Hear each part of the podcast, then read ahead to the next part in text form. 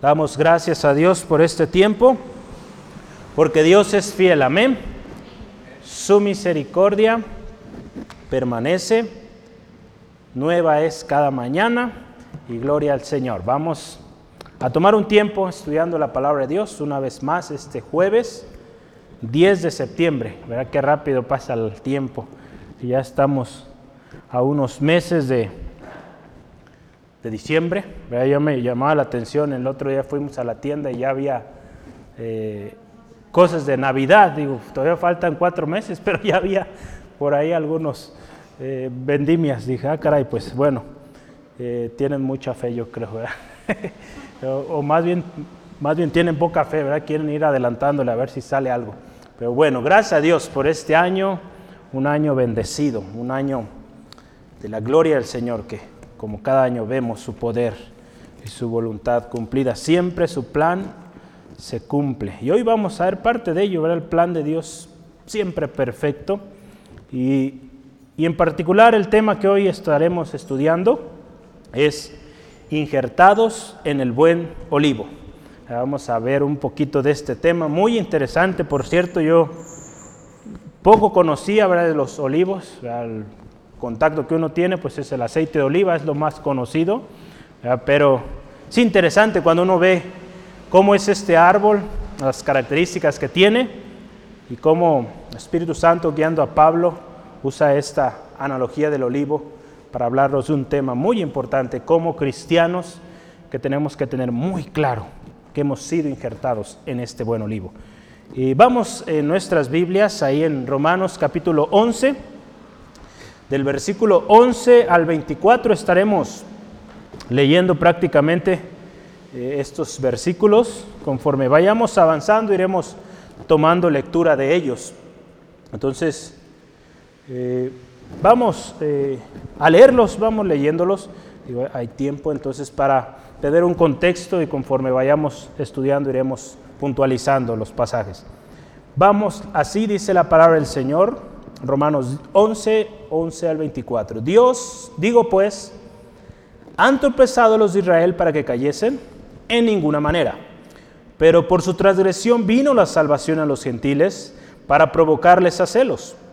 Y si su transgresión es la riqueza del mundo y su defección la riqueza de los gentiles, ¿cuánto más su plena restauración? Porque a vosotros hablo gentiles. Por cuanto yo soy apóstol de los gentiles, honro mi ministerio, por si en alguna manera puedo provocar a celos a los de mi sangre y hacer salvo a algunos de ellos. Porque si su exclusión es la reconciliación del mundo, ¿qué será su admisión sino vida entre los muertos? Si las primicias son santas, también lo es la masa restante. Y si la raíz es santa, también lo son las ramas. Pero si alguna de las ramas fueren desgajadas, y tú siendo olivo silvestre, has sido injertado en lugar de ellas, y has sido hecho participante de la raíz y de la rica savia del olivo. No te jactes contra las ramas, y si te jactas, sabe que tú, que no sustentas tú a la raíz, sino la raíz a ti. Pues las ramas dirás, fueron desgajadas para que yo fuese injertado. Bien, por su incredulidad fueron desgajadas, pero tú por la fe estás de pie. No te ensoberbezcas, sino teme, porque si Dios no perdonó a las ramas naturales, a ti tampoco te perdonará. Mira pues la bondad y la severidad de Dios. La severidad de Dios ciertamente para los que cayeron, pero la bondad de Dios para contigo si permaneces en esa bondad, pues de otra manera tú también serás cortado. Y aun ellos, si no permanecieren en incredulidad, serán injertados, pues poderoso es Dios para volverlos a injertar.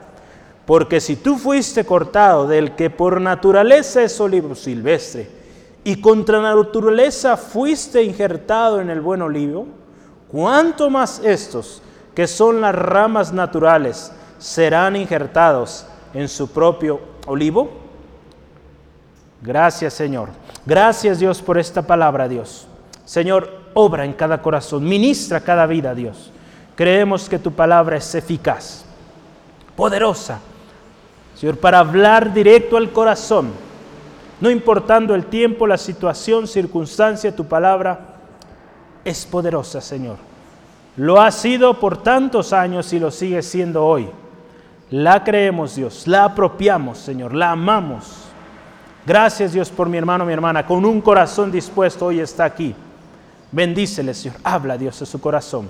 En el nombre de Jesús. Amén. Gloria a Dios.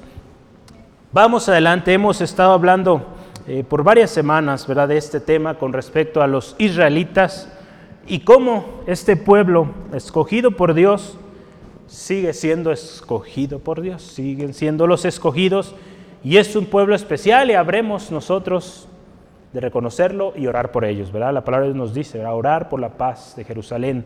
Oremos, hermano, hermana, en estos tiempos donde aparenta la paz, ¿verdad? Los acuerdos que se están eh, anunciando, debemos seguir orando por ellos, ¿verdad? Solo Dios sabe cuál es el plan que está ahí detrás de todo esto y que la paz esté en este pueblo precioso, ¿verdad?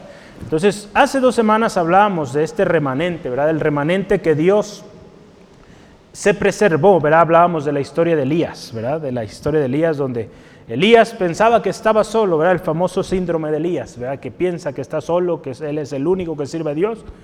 Y Dios le dice, hay todavía siete mil hombres que no han doblado, que no han doblado.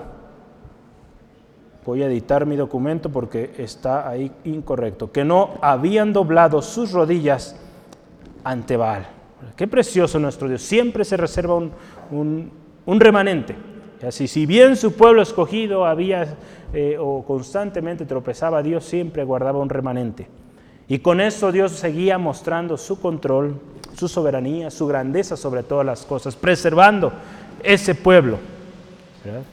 Y algo especial, ¿verdad? Si escogidos, aún el mismo pueblo de Israel, escogidos por gracia. No porque hayan sido el mejor pueblo en aquel tiempo, o la mejor persona, o mejores personas, fue por gracia. A nosotros también, no porque hayamos sido los mejores, fue su gracia que nos llamó. Y por ello debemos vivir siempre agradecidos, ¿verdad? Fuimos escogidos por gracia. La semana pasada, ¿verdad? Hablábamos del peligro de un corazón endurecido, ¿verdad? Eh, hablamos, ¿verdad? Cómo, ¿verdad? Gente del mismo pueblo, escogido de Dios, no creyeron no quisieron aceptar que Cristo era la profecía, ¿verdad? que era el cumplimiento de esas profecías. Todos aquellos que han escuchado la palabra y no quieren oír o poner o llevar a la práctica la palabra de Dios, dice la palabra de Dios que les es dado un espíritu de estupor, ¿verdad? Veíamos. Algo que, que oye, escuchan, pero no están oyendo, ¿verdad? O no están captando lo que se les está transmitiendo. Gente insensible, gente, vaya la palabra un poco fuerte, pero gente inútil, que no tiene utilidad, no, no, sus facultades mentales, hablábamos la semana pasada, no están completas. Esto es el espíritu de estupor. Viene sobre aquellos de corazón endurecido, porque no quisieron aceptar la palabra de Dios. Qué tremendo, ¿verdad? Tenían oídos, pero oídos que no oyen, ojos, y ojos que no ven. Tremendo. Y su final, fíjese, es tremendo. Su final es un final de vergüenza. De aquí nos hablábamos, verá, su convite o sus reuniones se convierten en trampa. Todo aquello que ellos hacen aparentemente para celebrar o para acordar termina en trampa y caen en todavía y mayor oscuridad. Esto nos habla de una exhortación. Culminábamos la semana pasada con esto una exhortación a estar firmes en nuestro caminar, que veamos nuestros caminos y tengamos cuidado, tengamos cuidado de atender, oír la palabra de Dios, llevarla a la práctica. La palabra de Dios ahí en 1 Corintios 10, 12 dice, el que cree estar firme, mire que no caiga, nos llama la palabra del Señor. Entonces, muy importante esto, ¿verdad? Un corazón endurecido, pues es aún más endurecido y pues llevado aún más al error, a la confusión. Lo hemos visto a través de la historia, ¿verdad? la gente que se opone, muchos terminan completamente trastornados, eh, perdidos, porque hubo desobediencia, hubo incredulidad a lo que Dios estaba hablando. Hoy vamos a ver algo muy interesante, eh, especial, como cada jueves Dios nos da algo especial. Hoy es injertados al buen olivo. Ya leíamos hace ratito una porción de la palabra y vamos a estar estudiando conforme eh, hoy la tarde avanza, es cómo es que fuimos injertados a este buen árbol, o buen olivo. ¿Qué implica el haber sido injertados en este olivo? Y también al final, una advertencia. Una advertencia a guardar nuestro corazón de todo orgullo, porque Dios al final de cuentas sigue siendo justo, sigue siendo imparcial, ¿verdad? Porque Dios en su gracia nos permitió y nos ha eh, injertado en este buen olivo, pero es por gracia.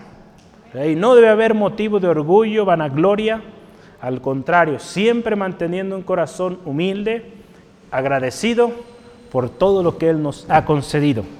Entonces vamos adelante conforme estudiamos, yo le voy dando los títulos que estaremos viendo y el primer subtítulo que vemos hoy es el misterio de la salvación revelada, revelado a los gentiles. Esto viene del versículo 11 al 15 de nuestro texto. Ahí vamos a ver un poquito, y el apóstol Pablo sigue mencionando esto, que Dios escogió al pueblo de Israel.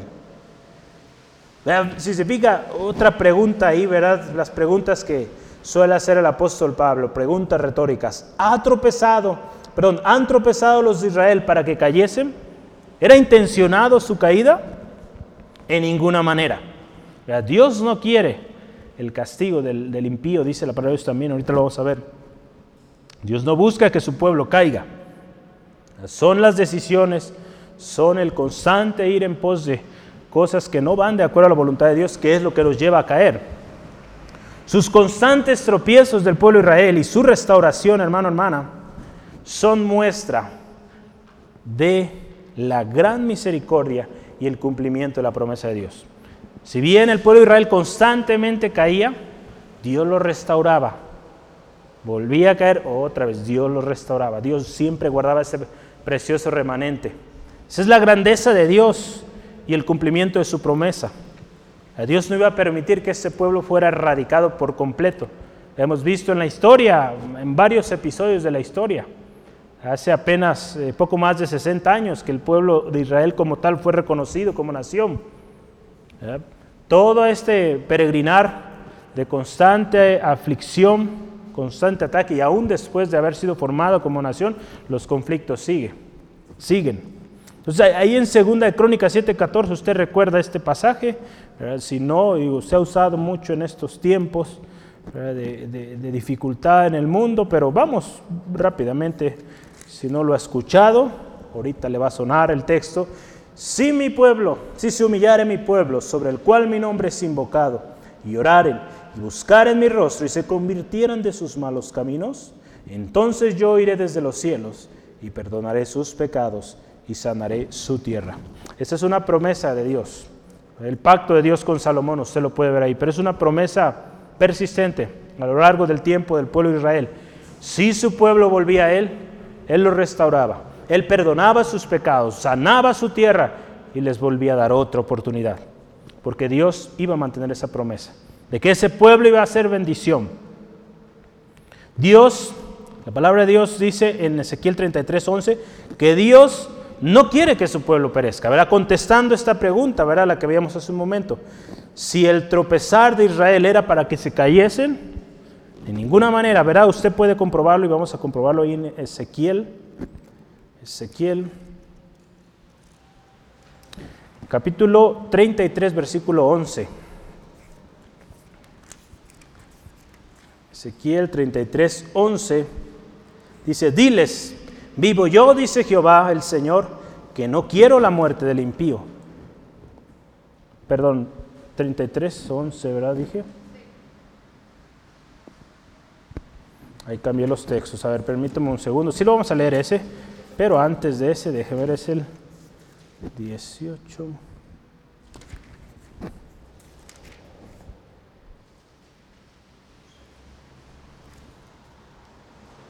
No, sí es ese, es 33, 11, ¿verdad? Estamos. Vamos a leerlo una vez más. Diles, vivo yo, dice Jehová el Señor, que no quiero la muerte del impío, sino que se vuelva el impío de su camino y que viva.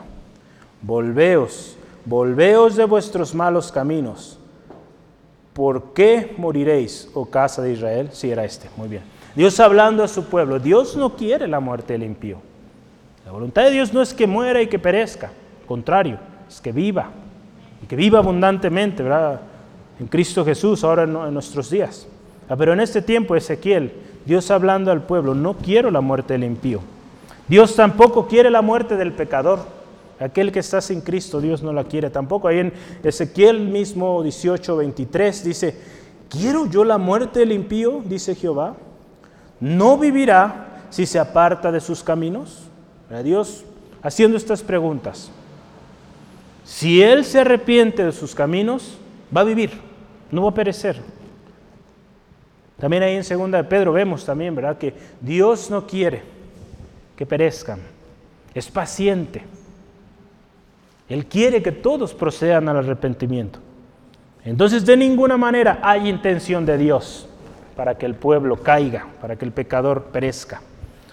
Dios, hermano, hermana, en su perfecto plan de gracia y redención, encaminó todo a bien. Aún a pesar de esto, de este constante caer del pueblo de Israel, Dios se encaminó a todo bien. Él tenía un plan, un plan perfecto de redención y salvación para el mundo. Desde el tiempo de, de, Abraham, de Adán de aún. Cuando Dios prometió a, a Abraham, en tus simientes serán benditas todas las naciones de la tierra. Había promesa para todas las naciones. El plan de Dios desde el principio abarcaba toda la humanidad, todas las naciones. Si bien el pueblo de Israel escogido, pero su plan abarcaba o tenía un alcance aún mayor, ¿verdad? Y eso es lo precioso de nuestro Dios, su plan perfecto. Yo aquí puse un par de ejemplos solamente para recalcar los perfectos y preciosos planes de Dios. Hace unos momentos platicábamos, ¿verdad, hermano Esteban y yo, sobre algunos reyes ¿verdad? Que, que, hubo en el pueblo de Judá y aún en los de Israel también. Como interesante todas las cosas que hicieron y uno podría preguntarse, si no hubiera estado este rey, por ejemplo, hablábamos del rey Ezequías, ¿verdad? El rey Ezequías, el que pidió más tiempo de vida. ¿Qué hubiera pasado si este hombre no hubiera recibido esos 15 años extra. No sabemos, ¿verdad? ¿Qué pudo haber pasado? Si hubiera muerto en ese momento, ¿qué hubiera pasado? Pero Dios en su gracia, en su voluntad, permitió esa, esa petición. Sucedieron cosas, pues sí, tristes, lamentables en el pueblo de Israel, pero lo interesante es que el plan de Dios siempre se cumplió. El plan de Dios se cumplió, ¿verdad? Hubo y vino esclavitud, Dios guardó un remanente, ese remanente vivió, se contaron las maravillas de Dios. Vino el Señor Jesucristo después de algunos años de esa misma generación, de ese mismo linaje. Y qué precioso el plan de Dios aún. muchos podrían decir, pues ahora sí que no hay esperanza, no es imposible que podamos retornar a nuestro pueblo. Dios usó a hombres, mujeres para que este pueblo retornara victorioso, enriquecido y con gran victoria.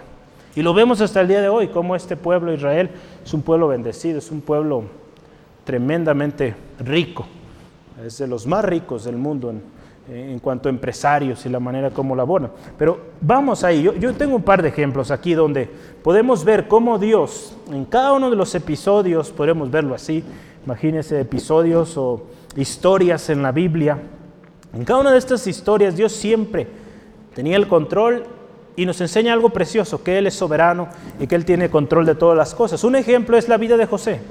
Sus hermanos lo vendieron como esclavo al pueblo de Egipto y como el Señor al final del tiempo, final o en un momento especial, perfecto, lo saca de la cárcel y lo usa para un plan perfecto, para librar, salvar, preservar a toda una generación. Ahí en eh, Génesis capítulo 50, versículo 20, dice así, eh, José hablando ahí poco tiempo antes de morir, vosotros pensáis mal contra mí, mas Dios lo encaminó a bien, para hacer lo que vemos hoy, y para mantener en vida a mucho pueblo. Fíjese, Dios siempre su plan perfecto cumpliéndose. Así es nuestro Dios. Otro ejemplo también, Romanos 8, 28, la vida del apóstol Pablo. Romanos, si es Romanos, a ver, se me hace que es...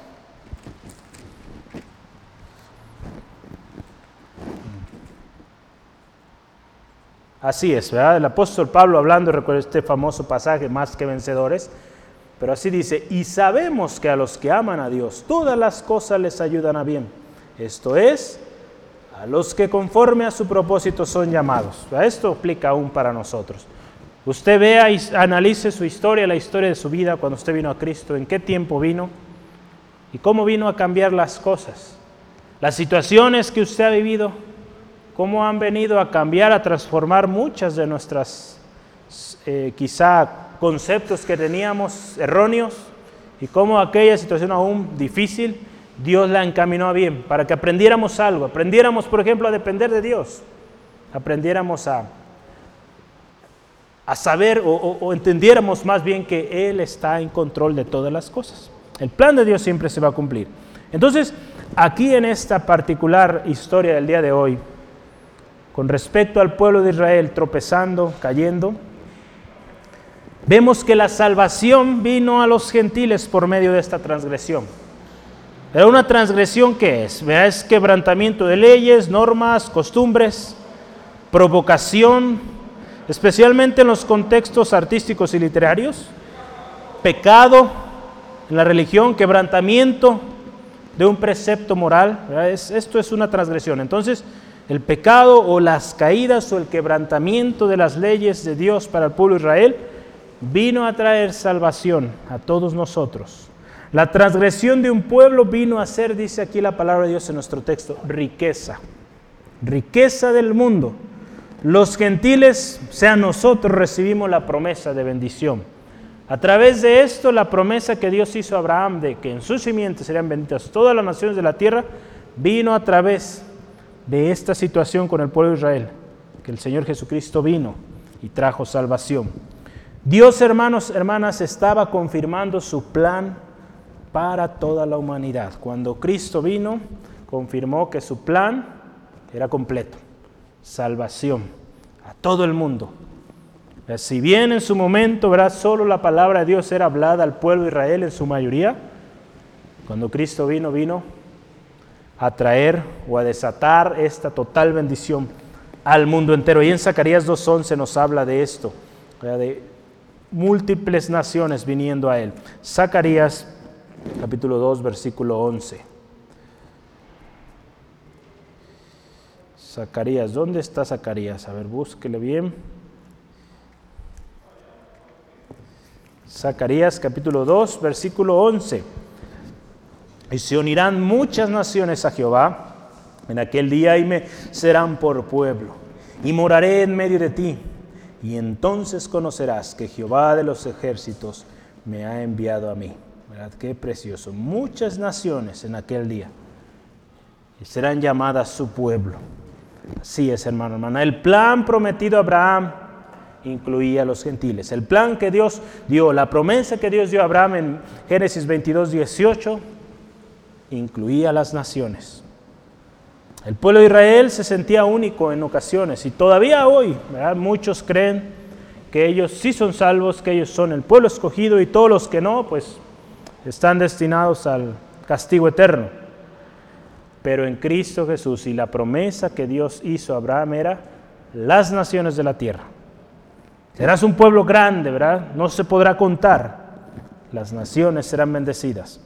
Hermano, hermana, tenemos historias también donde hubo celos, ¿verdad? Porque aquí habla de los celos, ¿verdad? Cómo se eh, llegó a haber celo, porque Dios también escogió a los, del, eh, a los que no eran el pueblo de Israel. Ahí en Jonás, usted conoce esta historia, cómo Jonás, ahí, si gusta anotarlo, Jonás 1, 1 al 2 y 4, 1 al 2, ¿verdad? De eh, cómo Dios lo llamó a hablar, a dar una palabra a Nínive, de advertencia de que corrigieran sus malos caminos porque venía juicio.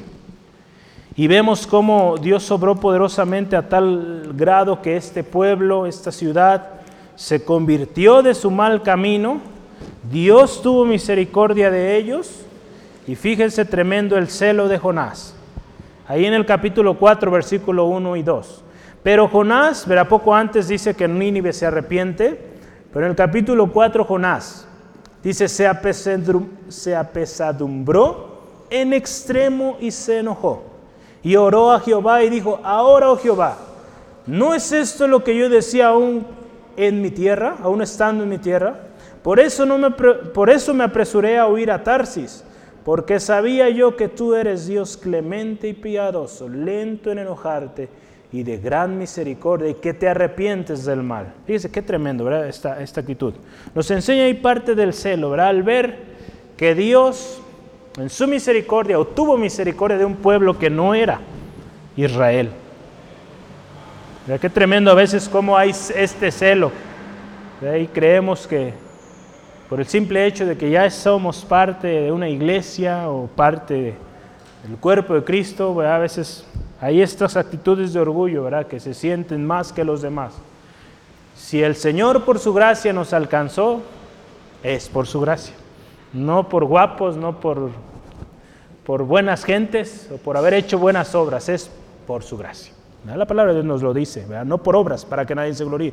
También en el tiempo de Pablo, cuando él estaba predicando a los gentiles, los gentiles, dice la palabra, se gozaban al saber que esta salvación tan preciosa había llegado a ellos, pero los judíos, los judíos, su celo, ¿verdad? Ante, al ver cómo el Espíritu Santo, por ejemplo, se está derramando entre los gentiles, Qué tremendo. Ahí en Hechos 13, 45 al 47 nos dice así. Pero viendo los judíos la muchedumbre, se llenaron de celo y rebatían, eh, rebatían lo que Pablo decía. Imagínense, en vez de estar ayudando, rebatían, eh, contradecían, contradeciendo y blasfemando. Imagínense, qué tremendo esto. Entonces Pablo y Bernabé, dice, hablando con denuedo, dijeron, a vosotros la verdad era necesario que se os hablase primero la palabra de Dios mas puesto que la desecháis y no os juzgáis dignos de la vida eterna, he aquí nos volvemos a los gentiles. Fíjese qué tremendo aquí. Tuvo que ser claro Pablo y directo. Porque así nos ha mandado el Señor diciendo, te he puesto por luz, para luz para los gentiles, a fin de que seas para salvación hasta lo último de la tierra. Así es, hermano, hermana. La promesa de Dios era para toda la humanidad. Entonces, Pablo no lo iba a detener esto. Dios lo llamó, Cuando lo llamó, este me es útil para que vaya con los gentiles, con los reyes. Entonces Pablo tenía claro su, su ministerio y lo dejaba claro, ¿verdad? Los que se oponían. Pablo, hermano, hermano, usted y yo lo podemos ver. Es una muestra del cumplimiento de la promesa de, de salvación o de que la promesa también era para los gentiles. Si usted se fija, desde su formación, Pablo tuvo una formación de lo mejor en su tiempo, era fariseo de fariseos, se llamó en una ocasión, la manera en cómo él hablaba, eh, las lenguas que él hablaba, el dinamismo con que se movía, el celo que había en él. Dios iba a usar una persona con estas características para lo que él tenía planeado. Y fíjese el plan perfecto de Dios. Aún y a pesar de que Pablo, ¿verdad? en su celo quizá, en su afán, en, su fanatismo en esto que él creía, estaba actuando mal, Dios vio un corazón ahí, un gran potencial que podría ser usado para este encomienda de los gentiles. Verá su llamamiento por Cristo, ¿verdad? Lo, vemos en Pablo como un instrumento útil ahí en Hechos 9:15, ¿verdad? Instrumento útil me es este. Ahí el Señor hablando a Ananías. La palabra de Dios ahí en Hechos 28, 26 al 28 también nos habla de que Pablo fue llamado como apóstol a los gentiles. Y algo especial, él sabía su ministerio, él sabía que era para ir a los gentiles, pero su corazón seguía orando, seguía también clamando por su pueblo, ¿verdad? Y, aquí en nuestro texto lo vemos, ¿verdad? Que aún a pesar del celo, dice, algunos puedan ser salvos, algunos puedan alcanzar salvación. Ahí en 1 Corintios capítulo 9, versículo 22 podemos ver esto. Él sabía ¿verdad? que pues, su gente era muy celosa. Pero dice, aún con esos celos, algunos se salvarán. Y eso era ganancia especial ahí. Primera de Corintios 9, 22. Dice la palabra, me he hecho débil a los débiles para ganar a los débiles. A todos me he hecho de todo, para que de todos modos salve a algunos. Fíjese qué especial, cómo, cómo esta capacidad que Dios dio a Pablo de poder moverse en diferentes círculos, ¿verdad? podemos ver los círculos de la sociedad, con gente débil, con gente pobre quizá, eh, con gente elocuente, eh, instruidos altamente en la palabra de Dios, instruidos también en las ciencias, en la filosofía. Eh, hablábamos hace unos momentos, hermanas, hablando sobre cómo Pablo se dirigió a los colosenses, cómo es que llegó a ellos. Ellos eran gente muy letrada en la parte de la filosofía, en ideas y todo esto, pues Pablo tenía capacidad de hablar también con eso.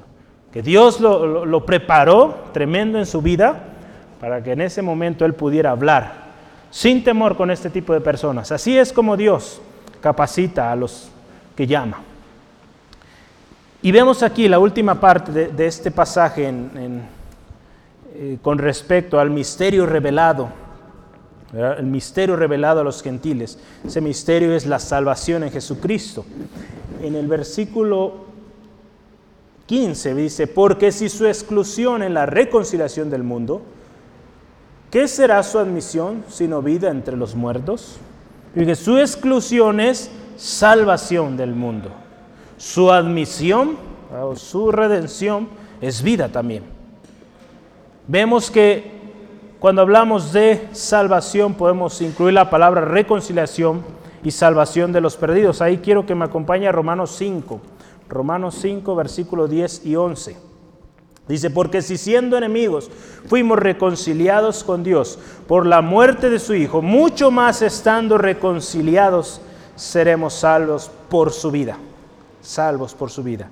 Y no solo esto, sino que también nos gloriamos, gloriamos en Dios por el Señor nuestro Jesucristo, por quien hemos recibido ahora la reconciliación.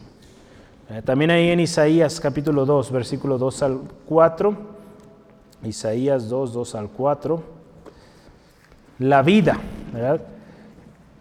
la salvación que vino, la salvación que vino, reconciliación. Isaías 2, 2 al 4 dice, acontecerá en el postreo de los tiempos que será confirmado el monte de la casa de Jehová como cabeza de los montes y será exaltado sobre los collados y correrán a él, fíjese, todas las naciones. Y vendrán muchos pueblos y dirán, venid y subamos al monte de Jehová, a la casa del Dios de Jacob, y nos enseñará sus caminos y caminaremos por sus sendas, porque de Sión saldrá la ley y de Jerusalén la palabra de Jehová. Y juzgará entre las naciones y reprenderá muchos pueblos y volverán sus espadas en rejas de arado y sus lanzas en osos. No alzará espada nación contra nación, ni se adiestrarán más para la guerra. Dios trayendo reconciliación a los pueblos. Y también vida, ¿verdad? Aquí dice, su admisión es vida a lo que estaba muerto. Aquello que estaba muerto, hermano, hermana. Ahí en Efesios 2, 1 y 2 podemos ver esto, ¿verdad? Estando muertos en nuestros delitos y pecados, nos dio vida juntamente con Cristo. Entonces, en Cristo Jesús tenemos vida. La exclusión entonces de los judíos, ¿verdad? Llegó a ser salvación del mundo. Su admisión es y llega a ser también vida. Vida a todo aquel que viene a Cristo. Vida. Gloria a Dios. Vamos al siguiente y es esto que dice primicias y el resto, la raíz y las ramas. En el versículo 16 nos habla de esto, que si las primicias son santas, el resto de la masa es santo. Y si la raíz es santa, las ramas también son santas. Entonces, ¿qué son las primicias? Pero ahí en la versión o en la, en la Biblia de las Américas eh, en lugar de decir primicias, usa este término del primer pedazo de la masa, la primera parte. Si eso fue bendecido, el resto también es. En la Biblia ¿verdad? y en la historia del pueblo de Israel, los, eh, o las primicias, perdón, eran lo selecto de un cultivo. Eran ejemplares selectos de un cultivo que se cosechaban primero y se dedicaba a Dios. Eso, eh, eso eran las primicias. Lo mejor de lo primero era consagrado para Dios. Para Dios. Usted puede ver ahí los detalles en número, números 15, del 17 al 21. Entonces, el pueblo venía, santificaba eso a Dios, ¿verdad? Lo traía a Dios, Dios lo santificaba. Y algo interesante, las primicias son santas, lo dice aquí nuestro texto. El resto de la masa también es santa. Así lo vemos, los primeros, los primeros que recibieron la palabra de Dios son santos, son apartados. Los que vienen después, el resto de la masa, también es santo, santa. En este contexto, hermano, hermana, la poca podemos ver también lo que el Señor Jesús hablaba. Perdón, Pablo, perdón, ahí en Gálatas 5.9, sobre la poca levadura que leuda toda la masa. Una poca de levadura, usted lo puede ver, ¿verdad? En el pan, provoca una reacción en toda una masa ahí. Entonces, la poca levadura poderosa y efectiva de Dios viene a afectar toda la masa. ver Si lo podemos refrasear esta parte. La raíz y las ramas. La raíz es santa porque fue escogida por Dios. Podemos ver esta analogía, la raíz, los patriarcas, los escogidos donde inició la promesa de Dios, las ramas. De, conforme el pueblo fue creciendo, ¿verdad? los doce hijos de Jacob y así, ramas naturales, son santos apartados, escogidos por Dios. Entonces, tanto la raíz como las ramas santos. Entonces las ramas, hermano, hermana, no son santas porque sí nomás, sino porque hay una conexión con la raíz. Con la raíz. Jesús también hizo, hermano, hermana, una referencia muy similar a esto. Y yo la quise mencionar porque nosotros también estamos unidos a Cristo, la vid verdadera, y en nuestra unión con Cristo somos santos, somos salvos. Ahí podemos verlo en Juan 15. Eh, eh, estas eh, analogías que el Señor Jesucristo usaba, Pablo en esta ocasión también, nos hablan de eso, ¿verdad? Que dependemos de una raíz. De esa raíz, en este caso, de, la vid, que es el Señor Jesucristo. En Juan 15, ¿verdad? Tenemos ahí Juan 15, 5 al 7. Dice la palabra de Dios así. Yo soy la vid, vosotros los pámpanos. El que permanece en mí y yo en él, este lleva mucho fruto, porque separados de mí nada podéis hacer. Una rama separada del árbol no, no puede producir, muere. El que en mí no permanece será echado fuera como pámpano y se secará y los, y los recogen y los echan en el fuego y arden. Si permanecieres en mí y mis palabras permanecen en vosotros, pedid todo lo que queréis y os será hecho. Entonces así, hermano, hermana, Unidos a Cristo, somos justificados y santificados. Fuimos unidos a Cristo, injertados en el buen olivo, el olivo de la promesa, podemos verlo así también. Y por ello recibimos bendición y somos santos. Muy bien, hasta aquí, eso es la introducción. No, no se crea, vamos ya avanzando. Vamos entrando ahora sí al, al tema fuerte de hoy. Todo esto que llevamos es, o nos va a ir introduciendo cómo el pueblo de Israel eh, fue motivo para que la salvación llegara a todos nosotros, su exclusión, salvación al mundo, su admisión, vida. Eh, las primicias, lo primero era santo, lo segundo o lo restante llega a ser santo, ¿verdad? porque la raíz, que es santa también, sus ramas eran santas porque las ramas se sustentan de la misma raíz. Ahorita lo vamos a ver en un momentito. Entonces, ya vamos llegando a este concepto del árbol, del olivo. Este siguiente tema que vemos hoy es desgajados e injertados. Desgajados e injertados, del versículo 17 al 20, vamos a ver. Y ahí es donde se habla, también lo llaman algunos la parábola del olivo, algunos llaman ese, este particular pasaje. Entonces, yo antes de comenzar esto quiero hablarles de los olivos, cómo son los olivos, para que podamos entender cómo es que estos árboles traen un gran aprendizaje a esta historia. Dice, fíjese, escuche con atención.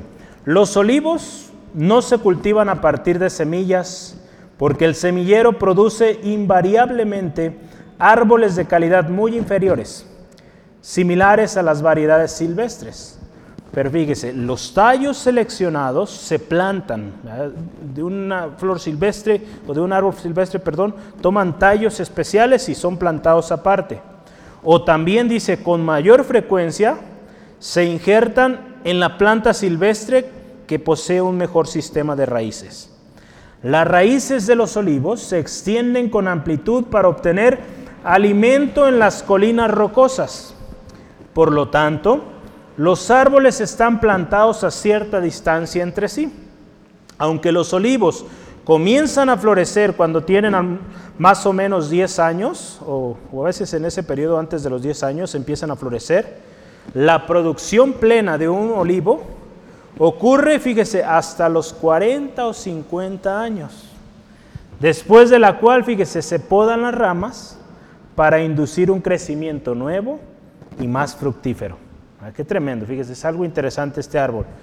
Para que los olivos sean económicamente productivos, se requiere también un tipo de clima mediterráneo con inviernos muy fríos y húmedos y veranos calurosos y secos. Entonces fíjese todo esto, ¿cómo es que son los olivos? No son necesariamente plantados de que usted va a una semillita y, y ahí está, ¿no? No, porque cuando se hace esto, dice, suelen salir una gran variedad de olivos que en su mayoría no van a ser buenos. Entonces, más bien la manera en cómo cultivan estos árboles es identificando esos tallos buenos, los cortan, los desgajan, ahorita vamos a ver, y los plantan aparte para que crezcan. Y, y conforme su fuerza es agarrada en esas rocas y extienden sus raíces, son árboles candidatos a que en ellos se injerten más ramas fuertes para hacer un árbol tremendo productivo que llega pues a generar buenos ingresos. En aquellos tiempos era una fuente de ingresos tremendo, ¿verdad? De hecho era un símbolo, es un símbolo del pueblo de Israel. Si usted se acuerda, en la palabra de Dios vemos referencias a los olivos en Cristo Jesús, ¿verdad? Cuando estuvo en la tierra, en el monte de los olivos, ahí en Getsemaní. Eh, está ubicado ahí entre Betania y Jerusalén, ahí es donde estaba el monte de los olivos. Este monte la historia lo cuenta, ¿verdad? Lo, sabemos que cuando fue ocupada Jerusalén por los romanos en el año 70 aproximadamente, fue totalmente, casi, prácticamente casi todo talado, estos árboles. ¿Por qué? Porque los romanos, ¿verdad? esperando el ataque o el momento a Jerusalén, cortaron todos esos árboles. Entonces, para producir ahí eh, fuego, ¿verdad? Quizás mucho frío, no sabemos ahí el tiempo en que fue esto, pero cuenta la historia esto. Entonces, si usted y yo analizamos, dado este contexto de los olivos y los olivos en la Biblia, vamos a identificar dos tipos de olivos. Quizá usted ya los ubicó, pero hay dos olivos. El olivo silvestre, el que nace solo, podríamos decirlo, que no da fruto útil, ya lo vio, es inservible. Simplemente ahí está un árbol ahí. Y también está el olivo bueno, ese es el segundo tipo. El olivo bueno o en la versión de las Américas dice el olivo cultivado. El olivo cultivado. O sea, es este olivo que hablábamos hace unos momentos, que es identificado como un olivo bueno. O quizás se detectaron tallos buenos, efectivos, y se plantan aparte. Para a partir de ahí llegar a tener un olivo fuerte, bueno, que va a dar un buen fruto, que va a ser fructífero y que va a ser productivo. Eh, eh, el nombre de, que se utilizó aquí en este pasaje del griego, que Pablo usó es eh, esta, palabra griego que es kaleel ayos. Kael ayos. Luego voy a traer el pizarrón para anotarlo, ¿verdad? Todavía mi escritura griega no está bonita, entonces mejor nomás se la menciono. Kaleel ayos, ¿verdad? Esto es un olivo bueno, cultivado, domesticado, o un olivo mejorado. Eh, esto proviene de dos frases o de dos, tiene dos raíces. Caleón, que es el mejor o mejor que muchos, y el allá, que es el árbol de olivo o fruto de olivo. Entonces la combinación de estas dos raíces nos da olivo bueno, que es lo que el apóstol Pablo está hablando, que fuimos injertados en el olivo bueno. Entonces ya entendió ahora sí de dónde vienen estas palabras, los olivos, Vamos adelante. La ilustración que Pablo utiliza aquí en este pasaje en particular es la raíz, primero. Las raíces podríamos verlo como los patriarcas, aquellos que recibieron la promesa. Las ramas es el pueblo de Israel. Y algo precioso también, aquellos que han sido injertados. Usted y yo, por gracia, no lo olvidemos. Y también habla ahí de algo interesante y, veremos a, detalle. Las ramas también que son desgajadas en algunas ocasiones y otras que son injertadas. Vamos a ver eso ahorita. Entonces, y en ambos casos algo importante, fíjese. Va a haber ramas que son desgajadas, o sea, quitadas del árbol principal o del que nacieron. Y va a haber otras, desgajadas serán y serán injertadas en otro, ¿verdad? Pero algo interesante es que esto del desgajamiento, podemos decirlo, y, la, y el injerto va a ocurrir en los dos lados. Ocurre tanto en Israel, en los israelitas, el pueblo escogido, como también en los gentiles. ¿Sale? Entonces en ambos Israel y los gentiles pueden ser desgajados y pueden ser también injertados. Ahorita vamos a analizar cada una de estas cosas y pongan mucha atención porque esto es clave para que entendamos ¿Por qué el apóstol Pablo, por qué el Espíritu Santo habló este mensaje tan especial? Nos bendice mucho, podríamos dedicarle horas ahí hablando de esto, pero yo quise resumir lo más posible. Esperemos nos vaya bien con el tiempo, ¿verdad? Eh, las ramas desgajadas, vamos a empezar a hablar de esto, de las ramas que son desprendidas del árbol, ¿verdad? Del árbol del olivo. Yo aquí le voy a mencionar tres tipos de ramas desgajadas, tres tipos. El primer tipo de rama desgajada es la rama que fue desgajada por incredulidad. El versículo 20 de nuestro texto en Romanos 11, versículo 20, fíjese, dice la palabra de Dios, bien, por su incredulidad fueron desgajadas. Ahí está. Las ramas que fueron desgajadas por incredulidad. Fueron todos aquellos que no aceptaron, no creyeron cuando el Señor Jesucristo vino fueron desgajadas por ello. Hay otro tipo de ramas y vamos a verlas también. El segundo tipo son las ramas desgajadas para ser injertadas en el buen olivo. Ese es el segundo tipo. Que fueron desgajadas, ahí dice la palabra de Dios, del olivo silvestre, de ahí se quitaron y se plantaron en el olivo bueno, el olivo cultivado. Son esos que aquí le llaman también en el diccionario bíblico tallos seleccionados. Y vemos seleccionados por gracia, ¿verdad? Estamos hablando, estamos haciendo la analogía, ¿verdad? Del olivo, pero llevándolo al, al término o al plano del plan de Dios perfecto. Entonces, fíjese, en el versículo 17 viene y habla de estas ramas desgajadas de un lugar para ser introducidas, injertadas en el olivo bueno. El versículo 17 dice así, pues si algunas de las ramas fueron desgajadas, y tú siendo olivo silvestre, fíjese, éramos del olivo silvestre, has sido injertado en lugar de ellas y has sido hecho participante de la raíz y de la rica savia del olivo. Entonces, fíjese, era lógico, ¿verdad? Fuiste injertado, entonces para poder ser injertado debió, debió haber sido removido de otro lugar. Entonces, estas son las ramas que fueron desgajadas para ser llevadas al olivo bueno. Y el último tipo el último tipo de ramas desgajadas son las ramas desgajadas porque hay plaga. Yo le puse así, porque hay plaga. Versículo 21, quise ponerlo también como los árboles del día de hoy. Hay ramitas que se emplagan tremendo y la solución es cortarlas, porque si no van a emplagar todo el árbol. Entonces, el versículo 21 de nuestro texto dice, porque si Dios no perdonó las ramas naturales, a ti tampoco te perdonará. Aquí nos está hablando de aquellas ramas plagadas o llenas de pecado, llenas de desobediencia, idolatría, inmoralidad, tantas cosas, fueron desgajadas. Fueron desgajadas. Eh, esto es inevitable. Si hay este tipo de cosas, son quitados. Usted fíjese, la misma palabra del Señor Jesucristo, ahí en Mateo 7, 19. Nos hablaba de este árbol que no da buen fruto, es cortado y es echado al fuego. En Juan 15:5 también lo vimos, cuando Jesús dice, yo soy la vid y vosotros los pámpanos. Separados de mí nada puedes hacer. Entonces todas esas eh, ramas, ¿verdad? Que han sido desgajadas porque hay pecado, pues ha sido porque hay estas cosas, desobediencia, idolatría inmoralidad. Entonces son estos tres tipos de ramas desgajadas, ¿verdad? Primero, ramas desgajadas por incredulidad, no creyeron. Número dos, ramas desgajadas para ser injertadas en el buen olivo, que, que estas somos nosotros. Y también las desgajadas porque hay plaga, o sea, hay pecado, son quitadas. Y ahora vamos a ver ramas injertadas, ¿verdad? Esto es muy interesante y este podemos ver solo, pues ahora sí que eh, yo aquí quiero comenzar con el versículo 19.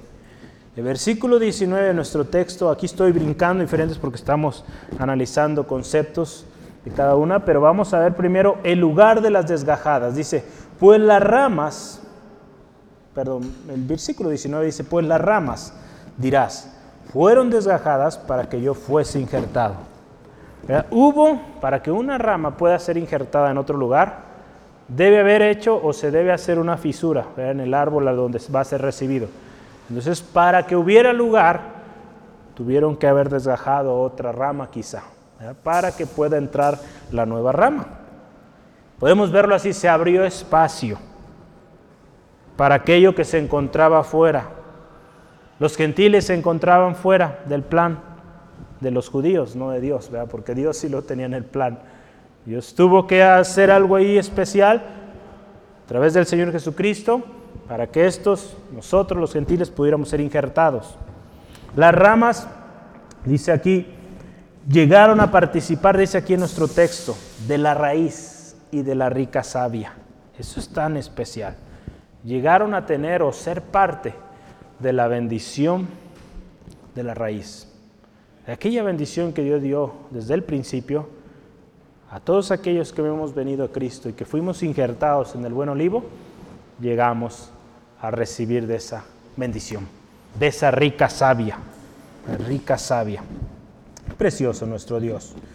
Recordemos, ¿verdad?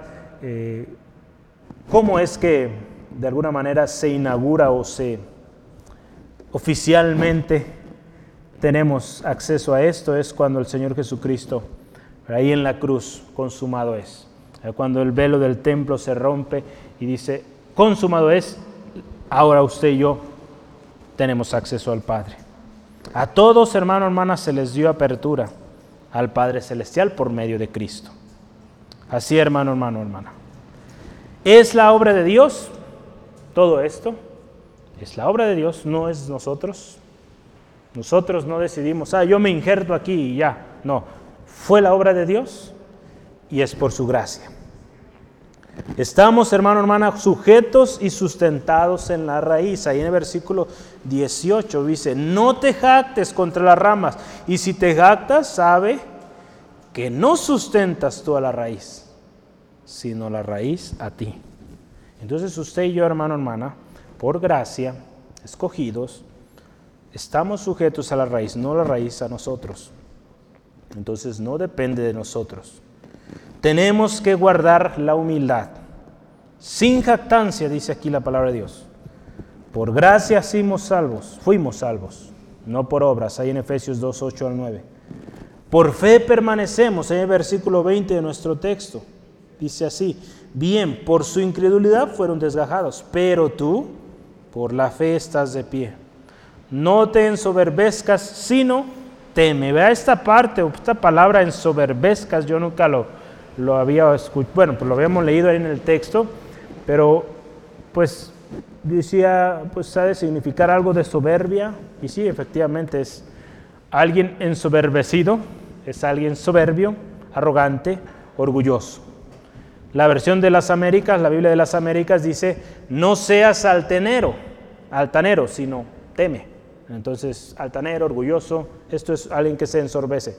Entonces la palabra nos llama ahí, si fuiste injertado es por gracia, por fe te mantienes ahí, ¿verdad? No te jactes, sé humilde, no seas soberbio. Porque el último tema que hoy vemos, la justicia de Dios es la misma para los naturales y para los injertados. esto es clave, hermanos, hermanas, hermanas.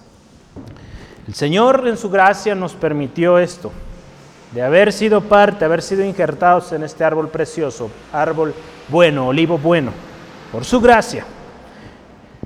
Pero Dios sigue siendo fiel, sigue siendo justo, sigue siendo imparcial y con ambos lados.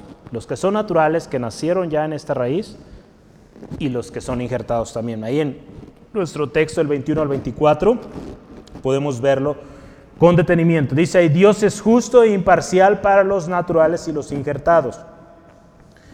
Tanto el israelita, el pueblo escogido de Dios, como aquellos que llegaron a, ser parte también de este pueblo, van a recibir al final de, sus días el mismo, o van a ser pasados por el mismo filtro, podríamos decirlo así. El veredicto será imparcial para todos. Ahí en Hebreos 9, 27 nos habla, ¿verdad? Que está establecido para los hombres. Vamos a leerlo ahí, eh, 9.27 de Hebreos.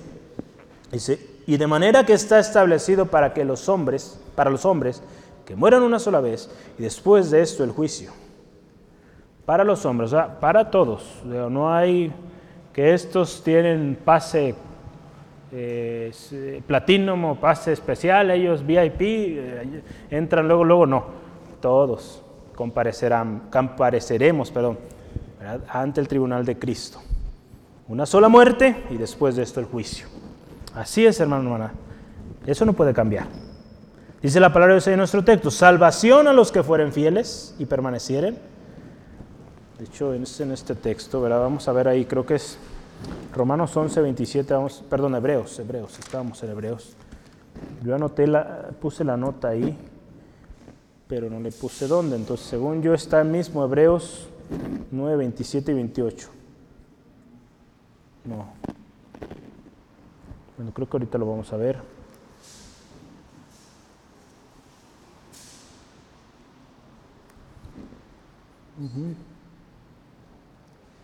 9.27, así. Vamos a ver ahorita en, nuestro texto. Vamos a leer ahí del versículo 21 al 24 para tomar contexto. Aquí dice así la palabra del Señor, en Romanos 11 estamos, seguimos ahí. Porque si Dios no perdonó las ramas naturales, a ti tampoco te perdonará. si hay pecado, Dios es justo y imparcial. Mira pues la bondad y la severidad de Dios. La severidad ciertamente para los que cayeron, pero la bondad para contigo si permaneces en esa bondad.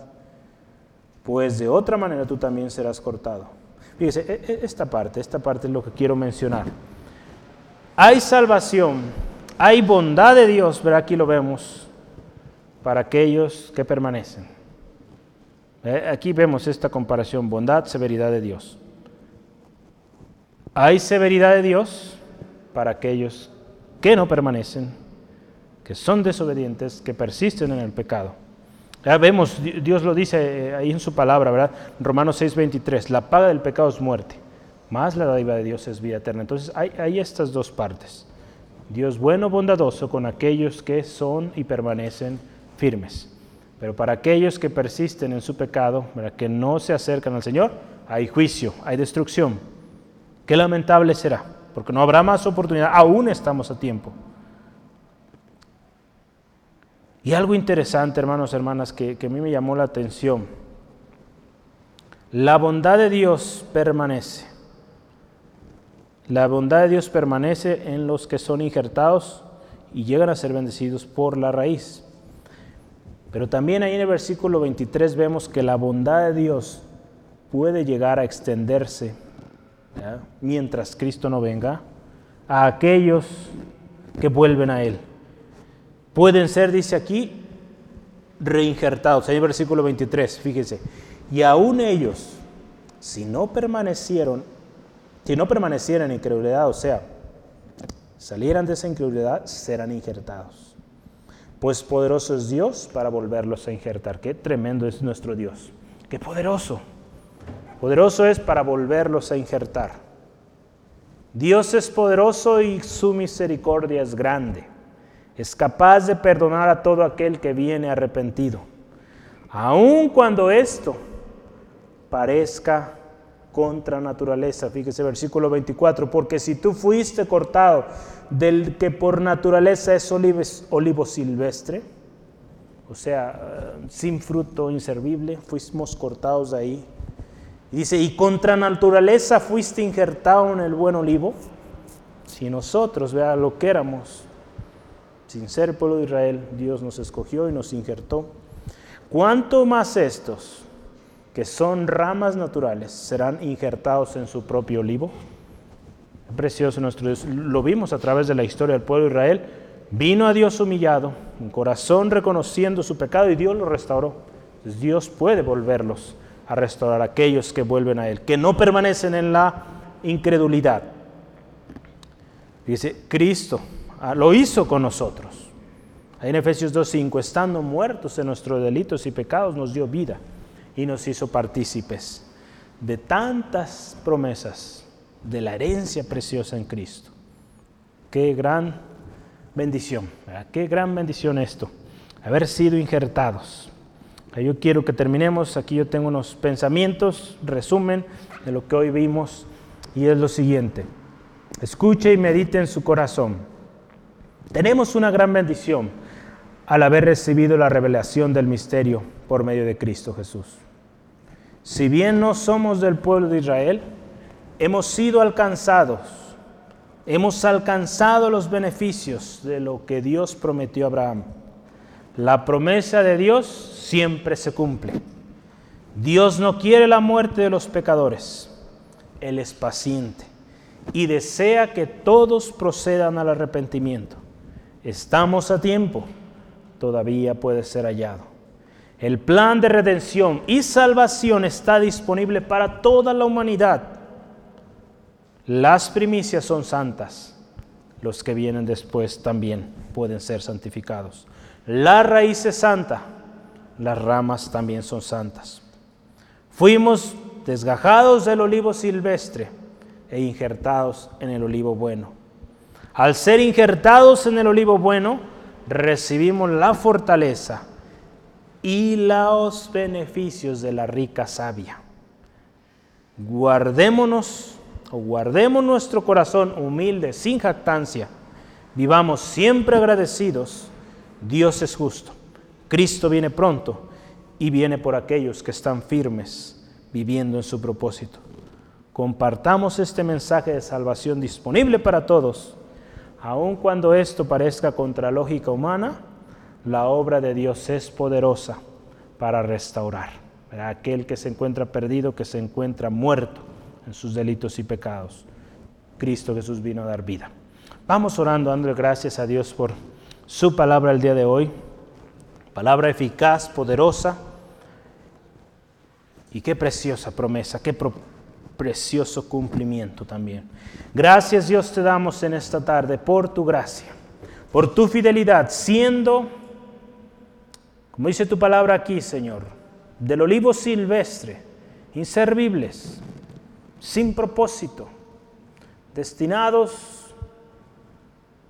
al castigo eterno, al fuego. Señor, tú nos amaste y por gracia nos llamaste. Fuimos desgajados, desligados con mano poderosa y fuimos injertados en ese buen olivo, en ese olivo precioso, con promesa, con esa rica savia, Señor Jesucristo. Gracias Dios, porque nos has hecho partícipes desde un principio Dios tú lo dijiste, en su simiente, cuando tú hablaste esta promesa a Abraham, serían bendecidas todas las naciones de la tierra. Y es cuando vino Jesucristo que esta promesa se cumplió y el acceso a tu presencia fue ahora para todos, Dios. Gracias, Dios, por esta preciosa bendición, Señor, que nos has hecho partícipes. Señor, tu misericordia es buena, Señor. Fuimos removidos del árbol destinado al fuego y fuimos injertados al árbol fuerte, productivo, fructífero, Señor. Gracias, Dios. Señor, ayúdanos a vivir siempre agradecidos, Dios, porque tú eres nuestro Salvador Jesucristo. No depende de nosotros, fue gracia, favor no merecido. Gracias Dios. Ayúdanos, Señor, como tu palabra lo dice aquí, a no jactarnos, no ser altaneros, no ser orgullosos, Dios, porque a los orgullosos, Señor, tú no los ves, tú los desprecias. Miras de lejos al altivo, dice tu palabra, Señor. Ayúdanos, Dios, a guardar un corazón humilde, contrito, humillado, el cual, Señor, tú no lo vas a despreciar, Dios. Señor, queremos llegar a la meta final, Señor. Señor, ayúdanos a permanecer firmes, bien arraigados, Dios, a este olivo precioso, bien arraigados a la promesa, sabiendo, Dios, que por gracia nos llamaste y nos diste herencia. Y si permanecemos firmes, fieles ahí, llegaremos al final victoriosos, Señor. Señor, te ruego hoy en esta tarde, si hoy aquí en nuestro en este día hay alguien que nos está escuchando o escuchará quizá después, que no se siente seguro de su salvación, que hay dudas, Señor, obra en este corazón. Amigo, amiga, Dios es misericordioso. Su palabra dice que Él sigue siendo misericordioso. Cada día es nueva su misericordia. Hoy la mano del Señor está extendida a ti. Hoy su mano de poder puede hacer algo en ti, pero es tu decisión. Hoy tú tienes la decisión de aceptar esto que Cristo hizo por ti o rechazarlo. Lo aceptas, tienes vida y vida en abundancia. Lo rechazas, hay juicio, condenación, problema tras problema. Hoy yo te animo Toma la decisión por Cristo y todo en tu vida cambiará.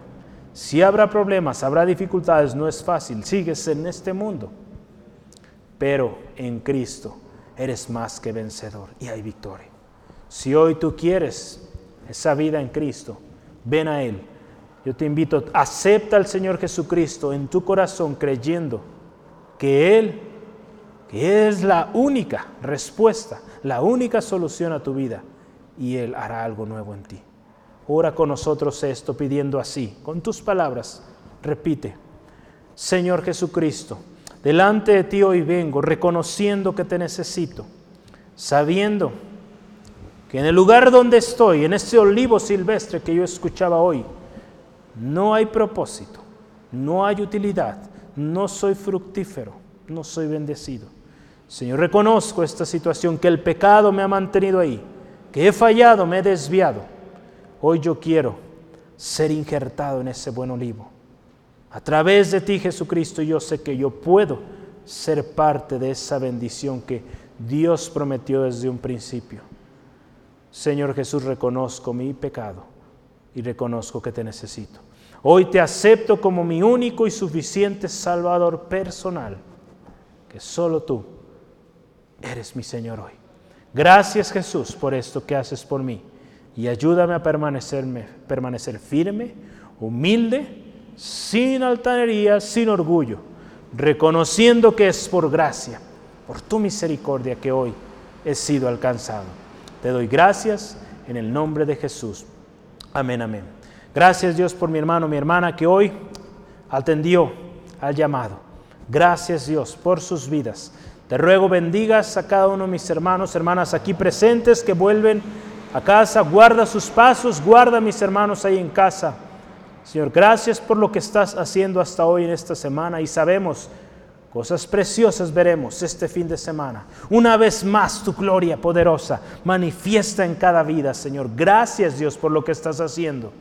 Ayúdanos a permanecer firmes creyendo tus promesas, Señor, porque tú vienes pronto, Jesús y queremos recibirte e ir contigo a reinar. En el nombre de Cristo Jesús. Amén. Amén. Gloria a Dios. Pues Dios les bendiga, amados hermanos, hermanas.